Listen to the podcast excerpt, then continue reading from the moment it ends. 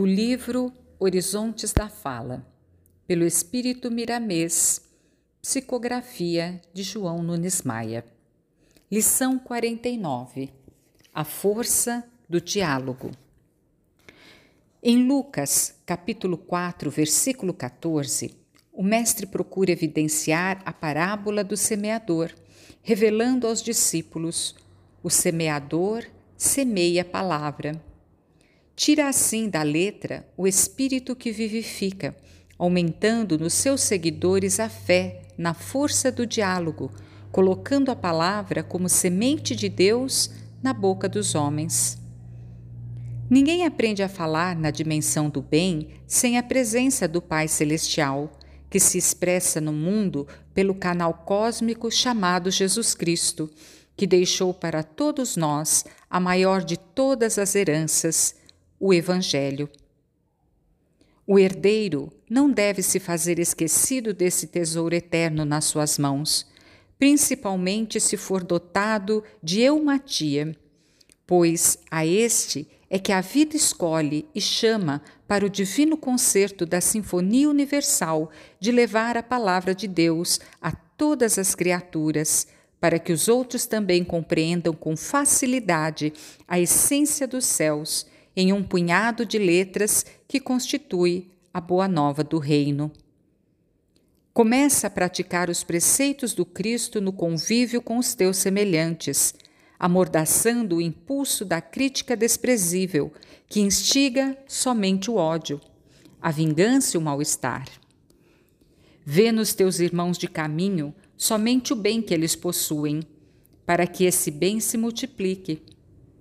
Comenta se essa é a tua natureza, as qualidades nobres dos teus companheiros, mormente dos inimigos. Esta é uma estratégia dos anjos para que o amor se apure na terra. Esta é uma das modalidades da benevolência, companheira inseparável dos santos.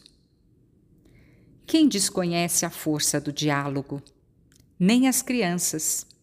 Estamos entrando na era do espírito de sorte a valorizarmos as coisas da alma, e começando pelas primeiras notas na argamassa da carne, é que vamos tocar a sinfonia espiritual na plenitude do eu. Se a mente é um potencial ainda desconhecido dos homens, a educação desta pode começar de fora para dentro, como seja. Se pensarmos coisas más, não as externarmos. Se porventura a vigilância falhar na escolha das palavras, não a repetirmos. Se por teimosia da inferioridade vier a repetição, não a escrevermos. O essencial é que o esforço próprio nunca deve deixar de existir. Tenhamos na palavra um animal carecendo ser domesticado, e essa disciplina o Evangelho nos ensinará como deverá ser feita. Começa que as estrelas de Deus se encarregarão do resto, como tem feito sempre em nosso benefício, desde os primórdios do nosso existir. E se a tua capacidade espiritual te colocou na faixa da alegria cristã, ela é lubrificante da palavra mais eficaz que existe. Os sons do Verbo, vibrando com a alegria pura, curam, se não melhoram todas as enfermidades que conheces, dando ensejo à solução dos problemas que acicatam os homens e desorientam os corações. O diálogo bem orientado faz com que os seres humanos acreditem na felicidade, despertando em todas as criaturas uma coisa divina que se chama esperança. Já olhaste a beleza da garganta? Da boca, dos dentes, da força que sopra para que os sons se harmonizem? Pois bem, se não começa hoje mesmo nessa meditação e descobrirás a grandeza da vida que esquematizou o teu corpo.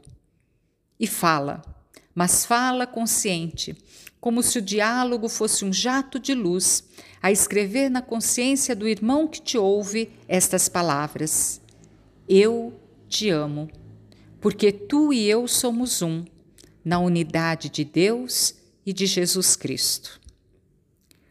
Frase em destaque para maior reflexão.